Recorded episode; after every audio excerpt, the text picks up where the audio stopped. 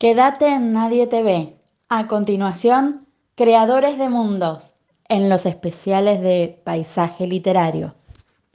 Promediaban los años 80 y en la majestuosa biblioteca de la Universidad Nacional de Córdoba, casa de estudios donde por entonces cursaba la licenciatura en Comunicación Social, tuve frente a mis ojos y en rito iniciático a un libro sensacional que me introdujo a su autor y un universo fantástico plagado de androides y viajes interplanetarios.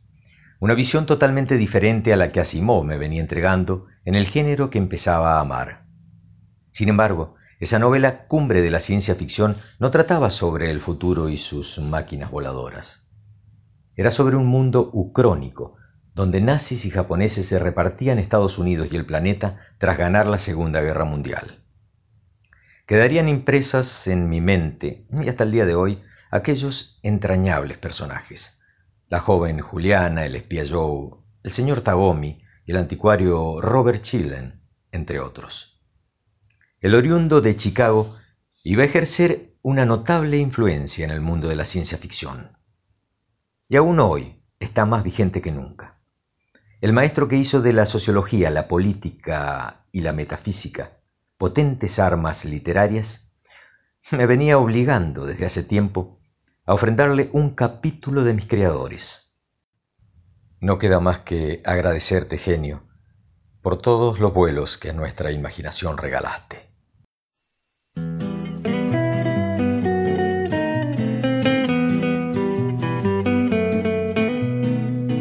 El año en que cumplí ocho años fue un año extraordinario.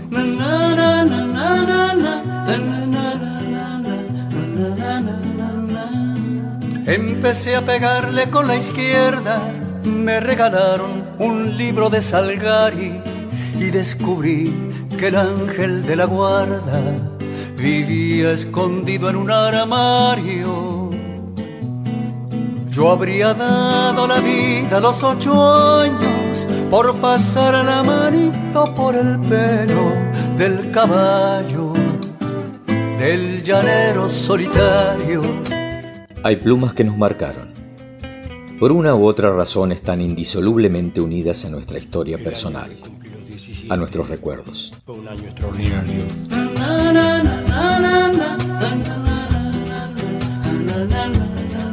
Robé una foto de amor de Rita Hayworth. Compré un cinto lleno de tachuelas y aprendí el horario de los trenes observando el temblor de las estrellas. Yo hubiera dado la vida a los 17 por recorrer subido en una moto el perfil de la República Argentina. Con sus cuentos, poemas y novelas, esos hombres y mujeres tocados por una virtud exquisita fueron ofrendándonos escenarios atrapantes fabulosos, inaccesibles a nuestra mundana cotidianeidad.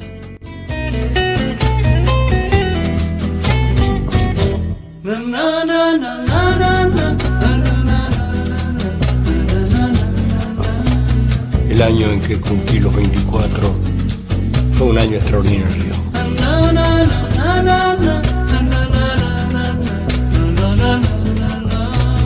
Sobre la espalda interminable de la mujer más desnuda de la tierra, escribí una canción que presenté al Festival Nacional de la Tristeza.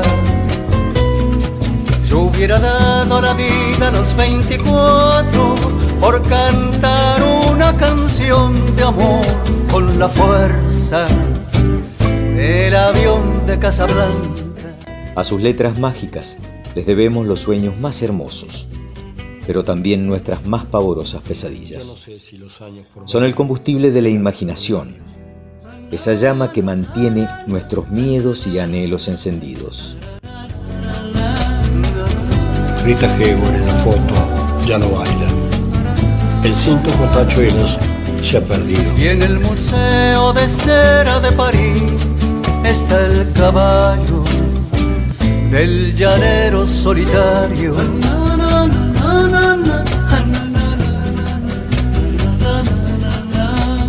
En la decimonovena edición de Creadores de Mundos, Walter Gerardo Greulach les presenta a Philip K. Dick.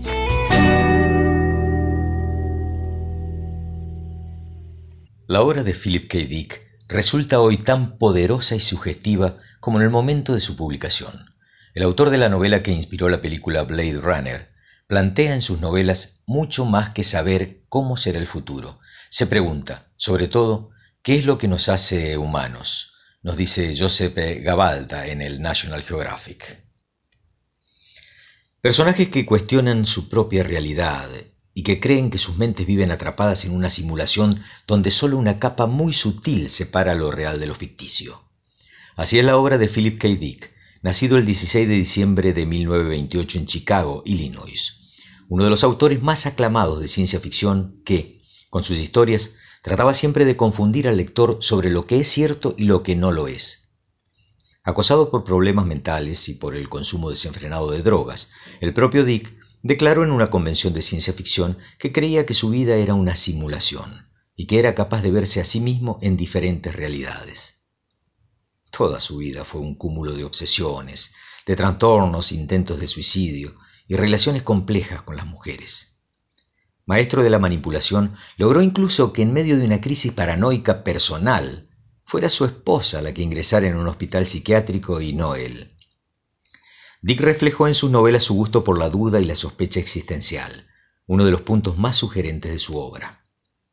El autor pretendía sembrar la duda en el lector y que éste en un momento no estuviera seguro si los personajes de sus obras eran humanos o bien réplicas robióticas o extraterrestres, si eran de carne o hueso o si eran máquinas o si la realidad percibida a través de la lectura era algún tipo de alucinación, espejismo o delirio.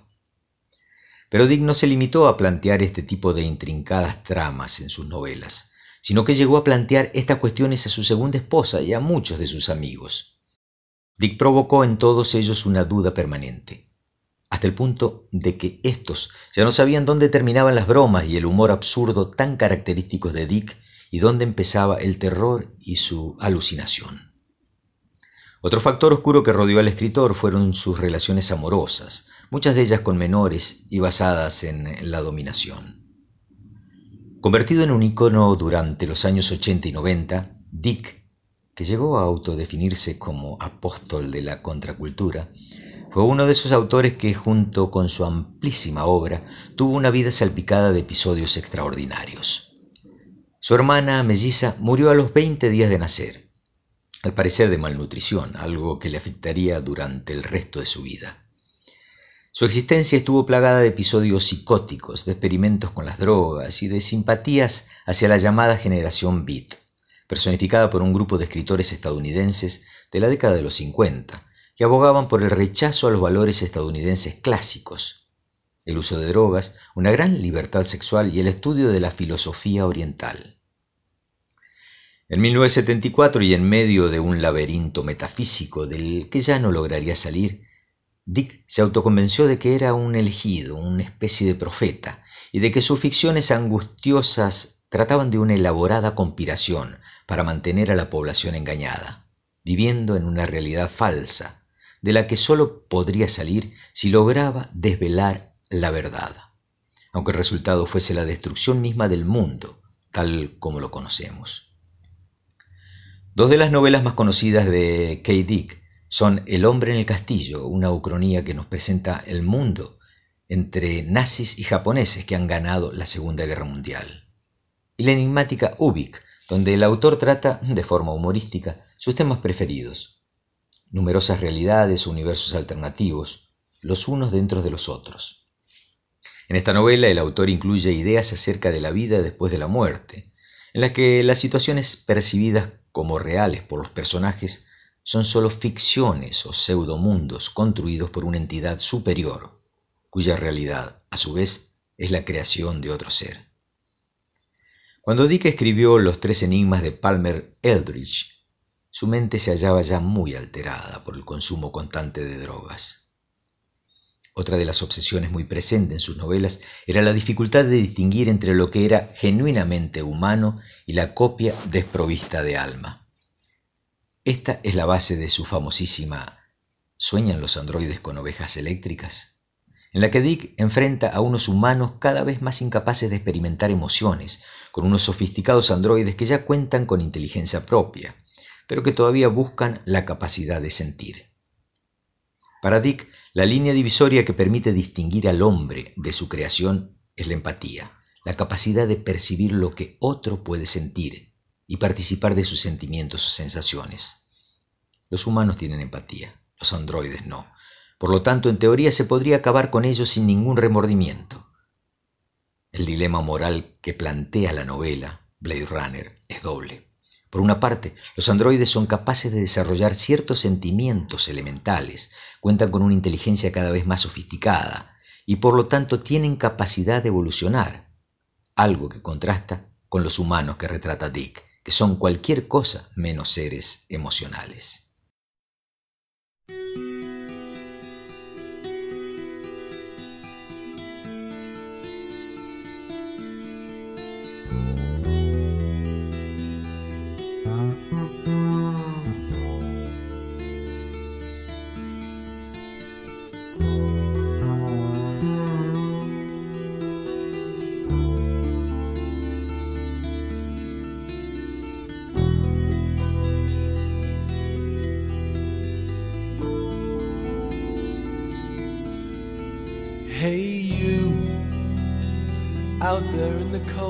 Getting lonely, getting old. Can you feel me?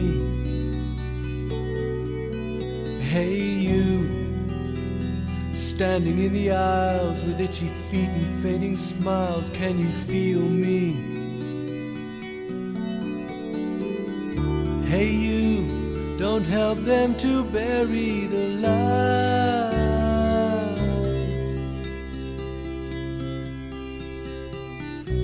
Give in without a fight.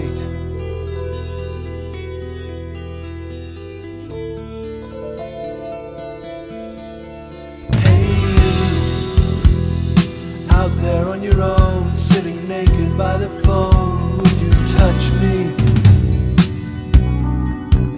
Hey, you, with touch me. Hey you, would you help me to carry the stone?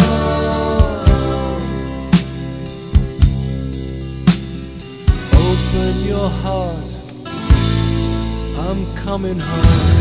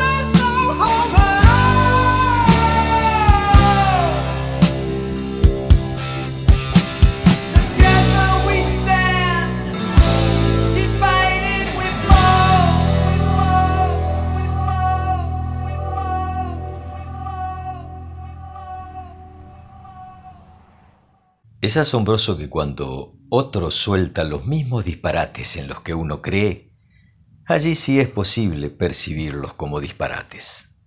Philip K. Dick en Sibaini. Descubrí por puro accidente que la Tierra había sido invadida por una forma de vida procedente de otro planeta. Sin embargo, aún no he hecho nada al respecto. No se me ocurre qué.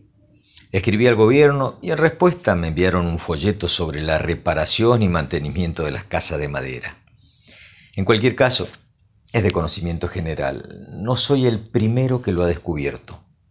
Hasta es posible que la situación ya esté bajo control. Estaba sentado en mi butaca pasando las páginas de un libro de bolsillo que alguien había olvidado en el autobús cuando me topé con la referencia que me puso en la pista. Por un momento no reaccioné. Tardé un rato en comprender su importancia. Cuando lo asimilé me pareció extraño, extraño que no hubiera reparado en ella de inmediato. Era una clara referencia a una especie no humana, extraterrestre, de increíbles características.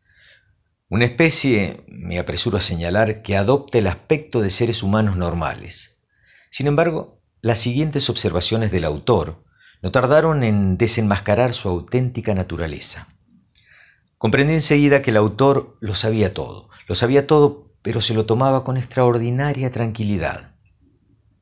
La frase, aún tiemblo al recordarla, decía, sus ojos se pasearon lentamente por la habitación. Vagos escalofríos me asaltaron, intenté imaginarme los ojos. Rodaban como monedas. El fragmento indicaba que no, daba la impresión de que se movían por el aire, no sobre la superficie, en apariencia con cierta rapidez. Ningún personaje del relato se mostraba sorprendido. Eso es lo que más me intrigó. Ni la menor señal de estupor ante algo tan atroz. Después los detalles se ampliaban. Sus ojos se movieron de una persona a otra. Lacónico, pero definitivo. Los ojos se habían separado del cuerpo, parece, y tenían autonomía propia. Mi corazón latió con violencia y, me quedé sin aliento. Había descubierto por casualidad la mención a una raza desconocida, extraterrestre desde luego. No obstante, todo resultaba perfectamente natural a los personajes del libro, lo cual sugería que pertenecían a la misma especie. ¿Y el autor? Una sospecha empezó a formarse en mi mente. El autor se lo tomaba con demasiada tranquilidad. Era evidente que lo consideraba algo de lo más normal. En ningún momento intentaba ocultar lo que sabía. El relato proseguía. A continuación, sus ojos acariciaron a Julia. Julia, por ser una dama, tuvo el mínimo decoro de experimentar indignación. La descripción revelaba que enrojecía y arqueaba las cejas en señal de irritación. Suspiré aliviado. No todos eran extraterrestres. Pero la narración continuaba. Sus ojos, con toda parsimonia, examinaron cada centímetro de la joven. Santo Dios, me dije. En este punto, por suerte, la chica daba media vuelta y se largaba, poniendo fin a la situación. Me recliné en la butaca, horrorizado. Mi esposa y mi familia me miraron asombrados. ¿Qué te pasa, querido? preguntó mi mujer. No podía decírselo. Revelaciones como esta serían demasiado para una persona corriente. Debía guardar el secreto a como fuera. Nada, respondí con voz estrangulada. Me levanté, cerré el libro de golpe y salí de la sala a toda prisa. Seguí leyendo, escondido en el garage. Había más. Leí el siguiente párrafo temblando de pies a cabeza. Su brazo, su brazo rodeó a Julia. Al instante ella pidió que se lo quitara, cosa a la que él accedió de inmediato, sonriente. No consta que fue del brazo después que el tipo se lo quitara. Quizás se quedó apoyado en la pared o lo tiró a la basura, da igual, en cualquier caso el significado era diáfano. Era una raza de seres capaces de quitarse partes de su anatomía voluntad, ojos, brazos, tal vez más, sin pestañear. En ese punto mis conocimientos de biología me resultaron útiles. Era obvio que se trataba de seres simples, unicelulares, una especie de seres primitivos compuestos por una sola célula. Seres no más desarrollados que una estrella de mar.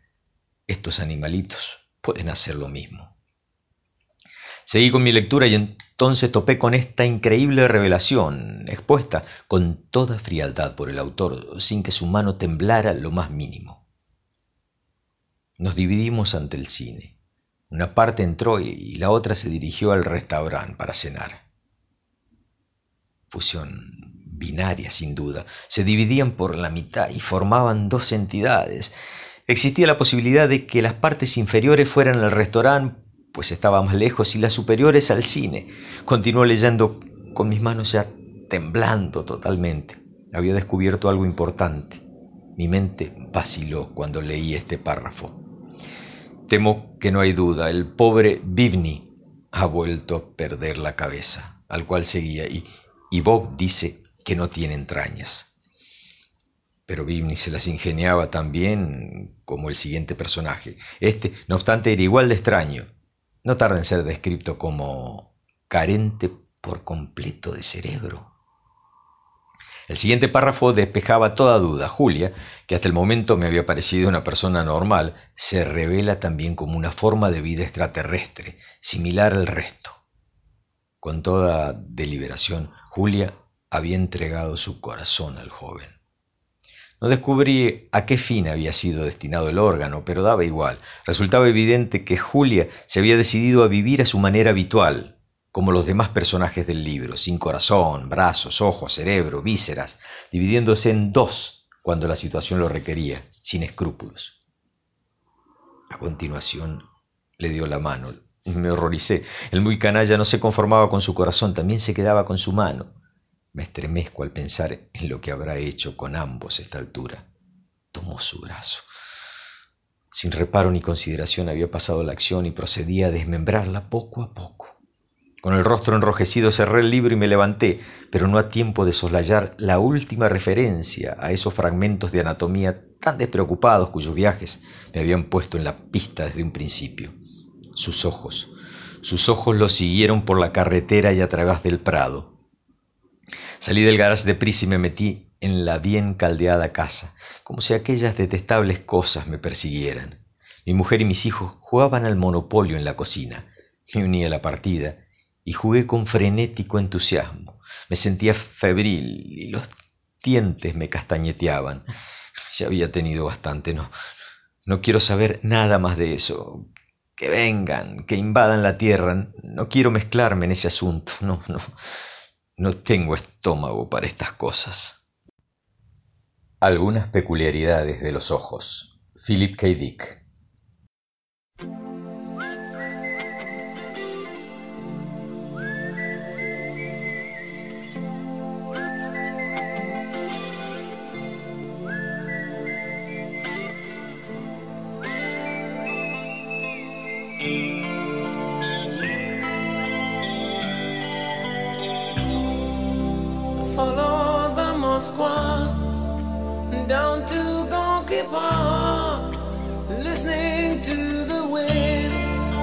Change. An August summer night, soldiers passing by, listening to the wind of change.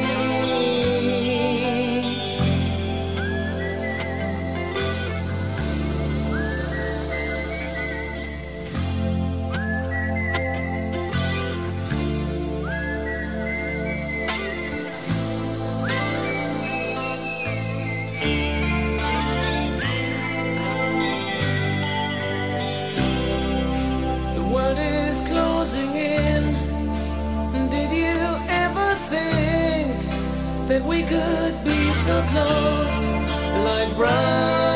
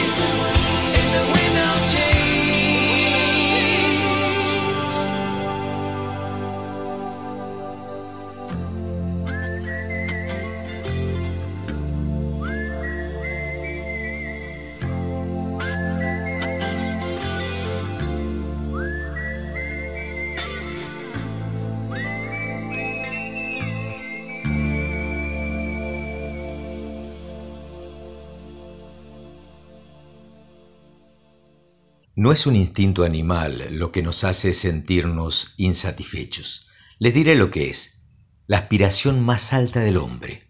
La necesidad de crecer y progresar, de encontrar cosas nuevas, horizontes distintos. De extenderse y conquistar nuevos territorios, experiencias únicas, de comprender y vivir en una evolución permanente de dejar de lado la rutina estupidizante, de romper la insensata monotonía de la costumbre e ir para adelante siempre, nunca detenerse. Philip K. Dick en Lotería Solar. Bueno, pero hablemos ahora un poquito de la obra de Dick, resaltando siempre los cinco tomos de sus excelentes cuentos que pueden hallar ahí en Amazon. Las que para mí son sus mejores novelas, aparte de mm, Sueñan los androides con ovejas mecánicas, El hombre en el castillo y Ubik, sobre las cuales eh, ya les he comentado algo. Encontramos Tiempo de Marte, una obra publicada en 1964 en donde Dick ve a Marte como un planeta colonizado por los seres humanos. El protagonista lucha contra su esquizofrenia y un autista que puede ver el futuro. El libro advierte los peligros de una sola autoridad. Enfluyan mis lágrimas, dijo el policía, un libro publicado en 1974. Su protagonista, Jason Taverner, era una estrella televisiva que vivía en un estado policial. Sin embargo, todo cambia cuando un día despierta en una habitación de hotel y sus documentos de identidad han desaparecido. Poco después se dará cuenta que toda su identidad ha desaparecido. Una mirada en la oscuridad de 1977 presenta a un policía antinarcótico que empieza a perder contacto con la realidad tras haber sido expuesto a la sustancia D, droga que genera alucinaciones y estados de confusión. Por otro lado, El tiempo desarticulado, publicado en 1959, y apareció luego en una película como El show de Truman. En esta obra se pone en duda la realidad cuando el protagonista Riley Gunn cree vivir en 1959 y en realidad está en 1997. El gobierno de la Tierra se enfrenta a los colonos de la Luna, que son llamados lunáticos. En Siba Invi, novela escrita en 1981, un protagonista es una parte de sí mismo y no es una novela fácil, no es una novela para cualquiera. Es recomendable solo para aquellos familiarizados con la obra de Philip K. Dick, en donde se cuestiona profundamente la realidad. Los tres enigmas de Palmer Eldritch, novela publicada en 1965, presenta una compleja estructura de capas de realidad e irrealidad y explora los temas religiosos. La humanidad ha colonizado todos los planetas habitables. La vida en el espacio es dura, pero también lo es en la Tierra, que es ahora casi inhabitable. Por último, cabe resaltar Aguardando el año pasado, Fue publicada en 1966 y la historia transcurre en el 2055, cuando la Tierra está en guerra contra un enemigo alienígena. El protagonista es Eric Schützens y su esposa, quienes se hacen adictos a una poderosa droga que les permite viajar en el tiempo. Las obras de Philip K. Dick han sido recurrente inspiración para directores eh, de lares y layas distintas. Nombremos solo algunas de estas producciones. Por supuesto, el clásico Blade Runner eh, de 1982 con su secuela de hace solo un par de años. The Adjustment Bureau con Matt Damon y Emily Blunt. Total Recall, el clásico de 1999 de Paul Verhoeven con Arnold Schwarzenegger y Raquel Ticotin. Confesiones de un artista crap, la adaptación de la única novela del autor fuera de la ciencia ficción, realizada en Francia. Screamers de 1995, guion de Dan O'Bannon, el de Alien, protagonizada por Peter Weller, el de Robocop. Fue un verdadero fracaso comercial, pero hoy es considerada una película de culto y tuvo una secuencia en el 2009. Impostor del 2002 con Gary Sinise y Madeleine Stowe. El clásico Minority Report de Steven Spielberg que reúne a Tom Cruise y Colin Farrell. Encontramos también a Paycheck del 2003 de John Woo con Ben Affleck y Uma Thurman. Scanner Darkly con Keanu Reeves y Robert Downey Jr. y podríamos seguir nombrando muchas más películas inspiradas en este genial escritor. Solamente les voy a mencionar una última, Next, con Nicolas Cage y Jessica Biel. It's a god awful small affair to the girl with the mousy hair. But her mommy is yelling no, and her daddy has told her to go. But her friend is nowhere to be seen. Now she walks through her sunken dream to the seat with the clearest view, and she's hooked to the silver screen. But the film is a saddening bore, for she's lived it ten times or more. She could spit in the eyes of fools as they ask her to focus on sailors fighting in dance hall. Oh man, look at those cavemen go. It's the freakiest show. Take a look at the low man beating up the wrong guy. Oh man, wonder if you'll ever know. Who's in the best-selling show? Is there life on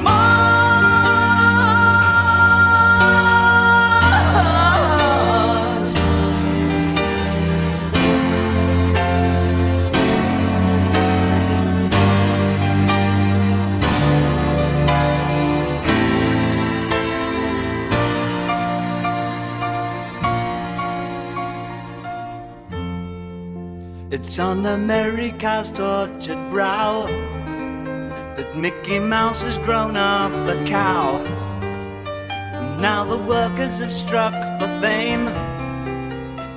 Cause Lennon's on sale again. See the mice in their million hordes. From Ibiza to the Norfolk Broads. Rule Britannia is out of bounds. To my mother, my dog, and clowns. But the film is a sad thing bore Cause I wrote it ten times or more. It's about to be writ again. As I ask you to focus on sailors Fighting in the dance hall. Oh man, look at those cavemen go the freakiest show Take a look at the wrong man beating up the wrong guy. Oh man, wonder if you'll ever know. He's in the best-selling show. set life on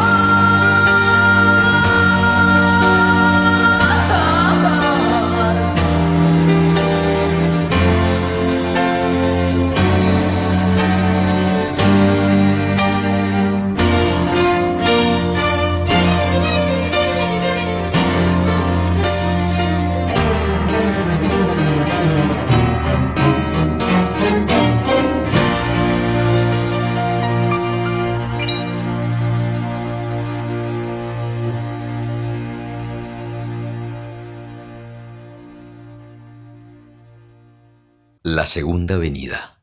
Cuento propio. Oscurece, y los tres soles de Oreb crean un entramado de sombras yustapuestas que se derraman por la meseta sagrada. El gran domo corona la elevación natural, y a su alrededor se alinean las torres de los doce ministerios.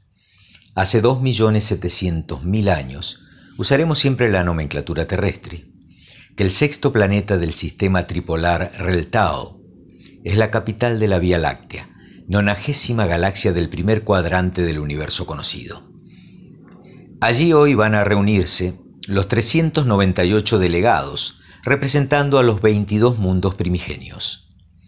El tema prioritario será el calamitoso estado del tercer planeta del sistema AQ250.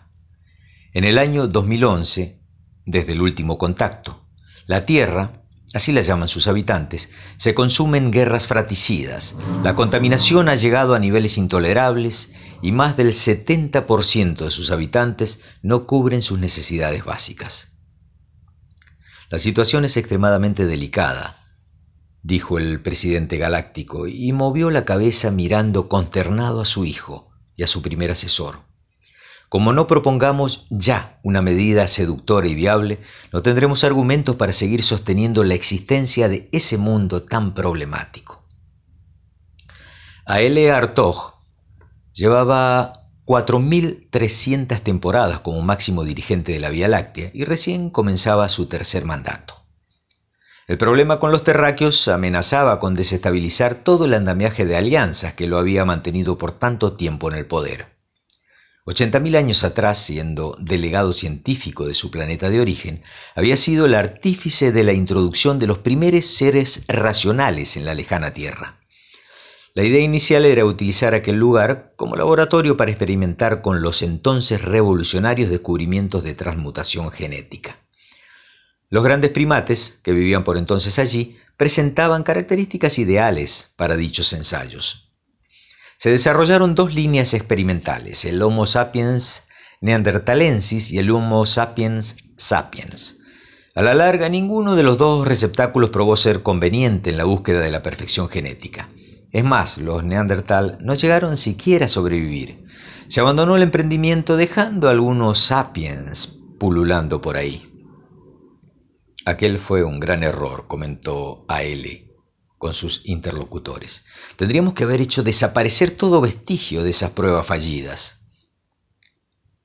¿Cómo íbamos siquiera a imaginar que en tan pocos años iban a desarrollar una inteligencia tan competitiva, tan autodestructiva? acotó Arg, el asesor. Lo dije antes y lo repito, agregó J.C. Ertog, el mayor de los primogénitos del presidente. No creo para nada en la tesis del espíritu maligno como inherente a la raza humana.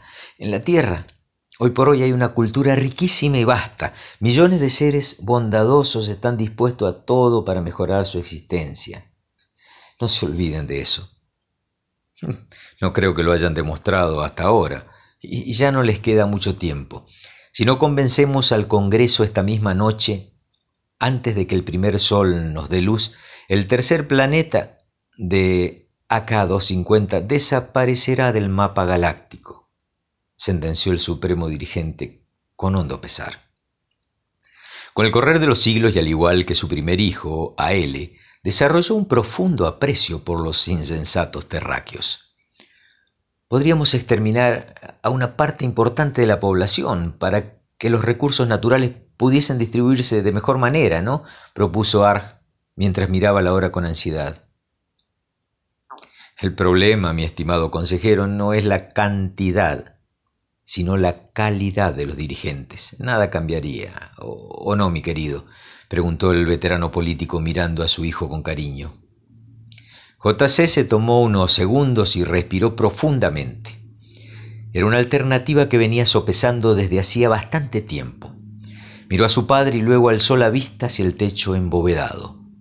Juntó sus manos en una especie de rezo y dijo, Estoy dispuesto a volver, ya es tiempo. A no se sorprendió. El presidente sabía que su muchacho no había desistido nunca del viejo propósito. Año tras año, en forma indirecta y velada, le volvía a plantear lo del regreso. Por primera vez, el padre no lo cortó tajantemente. Últimamente he estado considerando esa posibilidad y creo que has madurado. Las cicatrices morales de tu primera excursión parecen cosa del pasado. No desconozco el impacto psíquico que tuvo esta aventura en ti. Por eso me he opuesto tantas veces a tu regreso. Aquel final tan abrupto, esa muerte que pareció en vano al principio, ese fracaso que tanto te dolió, terminó fundando una de las religiones más poderosas del planeta. A él le tomó un sorbo de agua y se apoyó en el respaldo del sillón. Estaba cansado, le pesaban los ojos. Esa mañana al despertar había sopesado seriamente la posibilidad del retiro tras el término de su mandato, aunque quizás no tendría que esperar tanto. Si esto de la Tierra no salía bien, lo volarían de allí. Cuando al regreso hace más de 20 siglos te hicieron el test psicofísico, mi hijo, los resultados fueron tan negativos que el Congreso decidió por unanimidad no mandar a nadie nunca más por aquellos lares. Has asimilado el golpe, creo, y te veo en condiciones de intentar salvar a tu adorada obsesión, una vez más, dijo el presidente, y se levantó para palmear afectuosamente la espalda de su hijo. Eso sí, la asamblea, aunque sea tu mismo padre el que se lo pida, no te dará más de un par de años para lograrlo. Tienen pánico de que mm, esa civilización desarrolle el viaje hiperespacial y después sea demasiado tarde para detenerlos. Si tu estrategia no funciona, JC, seremos un cadáver político, puntualizó el asesor en jefe. A JC se le habían humedecido los ojos de la emoción. Llegó a pensar que nunca tendría una nueva chance para reivindicarse. Tragó profundo y después de dar unos pasos abrazó con fuerza a su padre. Gracias, papá. Esta vez te juro que no voy a defraudarlos. Mientras retornaba a su casa, comenzó a elaborar los próximos pasos. Estaba seguro que a él lograría la aprobación de la Asamblea esa noche, pese a que ya en el pasado se había llegado a exterminar a alguna raza problemática. La decisión siempre se tomaba como un recurso final. La suya sería sin duda la última oportunidad de salvar a los humanos. Partiría al amanecer, necesitaba conseguir ropa adecuada y falsificar un poco de dinero del tiempo aquel, del tiempo en que se desenvolvían los terráqueos. Se alegró de que los tiempos hubieran cambiado y que aquella civilización tuviera ahora un desarrollo tal que le iba a evitar, en gran medida, sufrir los horrores de adaptación de la primera vez. Le dolía el tener que despedirse, quién sabe por cuánto tiempo de aire a su esposa y de sus hijos. Hacía rato que tenía elaborado el plan que desarrollaría en su segundo descenso, la querida Tierra, el lugar donde, pese a todo el sufrimiento que le produjo, había vivido los mejores 33 años de su existencia. Ese lugar lo estaba guardando. Sin dudas esta vez el desafío sería aún mayor.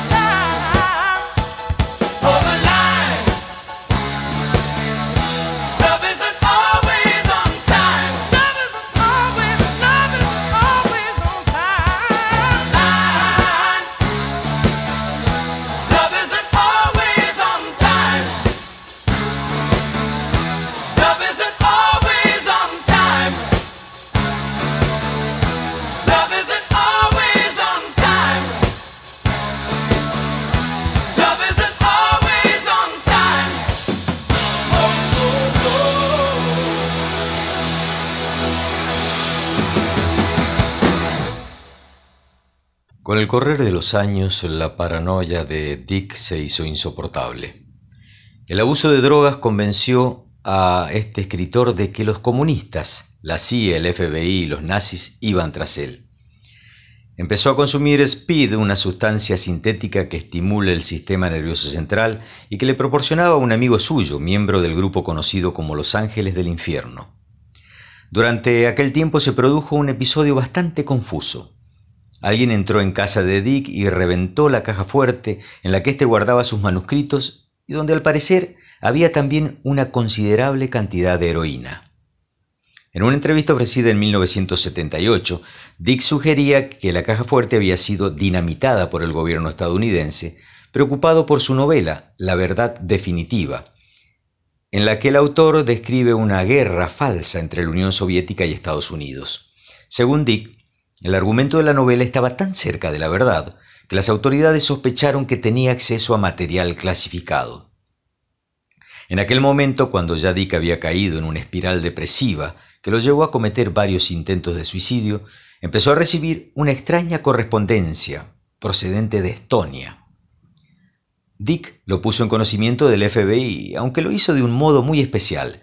Dejó las cartas en su cubo de basura porque estaba convencido de que el FBI la iba a examinar.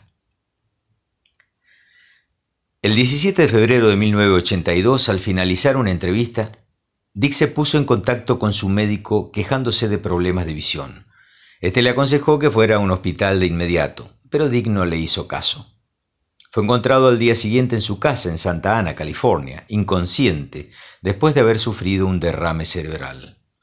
Una semana más tarde, el 25 de febrero, Dick sufrió otro derrame en el mismo hospital, lo que le provocó la muerte cerebral. Cinco días más tarde, el 2 de marzo de 1982, Philip K. Dick fue desconectado del soporte vital que lo mantenía con vida. Tras su muerte, su padre llevó las cenizas de uno de los autores de ciencia ficción más controvertidos del mundo al cementerio Riverside en Fort Morgan, Colorado, donde fueron enterradas junto a su hermana gemela, Jane. Dick murió cuatro meses antes del estreno de la película Blade Runner, basada en su novela Sueñan los androides con ovejas eléctricas, por lo que no pudo ser testigo del gran éxito del film, que se convertiría en un ícono del cine fantástico y de la ciencia ficción.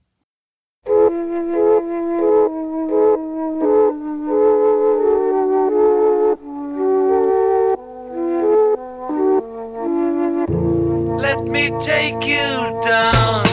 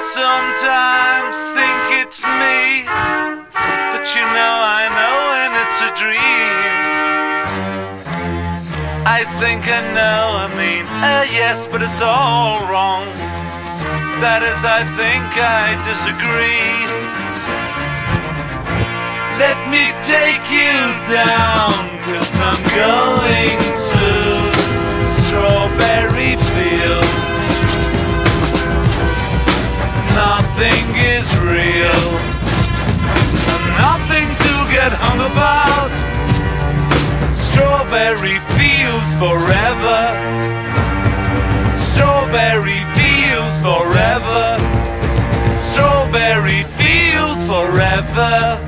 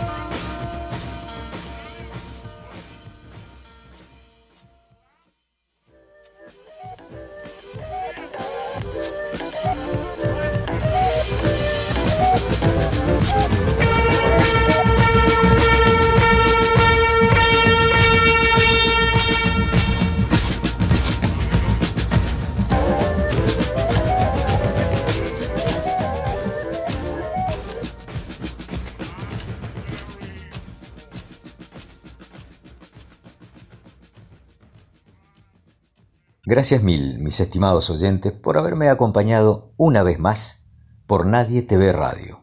Ah, dicho sea de paso, esta semana cumplió nueve años Paisaje Literario. Felicidades, pero más que nada muchas felicitaciones a Gustavo y Ceci y a todo el staff de este hermoso programa. Un clásico ya en el ámbito de la literatura. Y vamos por diez, canejo. Gran abrazo y hasta la próxima, cuando por el éter les llegue la voz de Walter Gerardo Greulach, invitándolos a compartir sus creadores de mundos.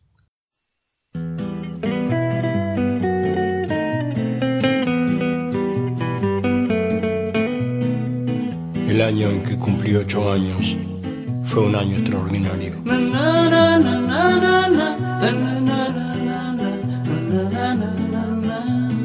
Empecé a pegarle con la izquierda, me regalaron un libro de Salgari y descubrí que el ángel de la guarda vivía escondido en un armario.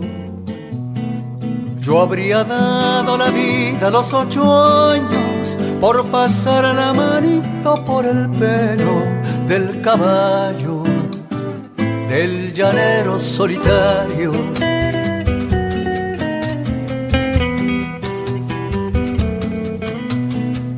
El año en que cumplí los 17 fue un año extraordinario.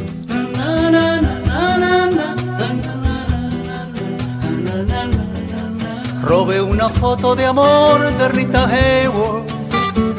Compré un cinto lleno de tachuelas y aprendí el horario de los trenes, observando el temblor de las estrellas. Yo hubiera dado la vida a los 17 por recorrer subido en una moto el perfil de la República Argentina.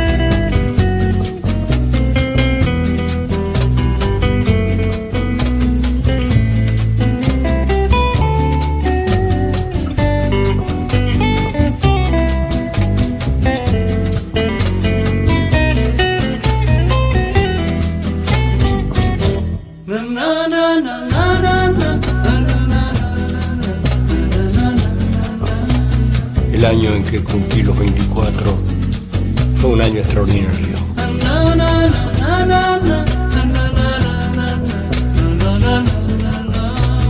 Sobre la espalda interminable de la mujer más desnuda de la tierra, escribí una canción que presenté al Festival Nacional de la Tristeza. Yo hubiera dado la vida a los 24 cantar una canción de amor con la fuerza del avión de Casablanca.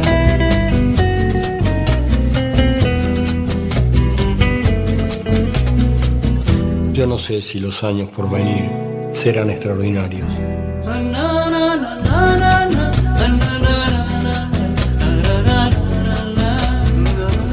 Rita Hayworth en la foto ya no baila. El cinto con tachuelos se ha perdido. Y en el Museo de Cera de París está el caballo del llanero solitario.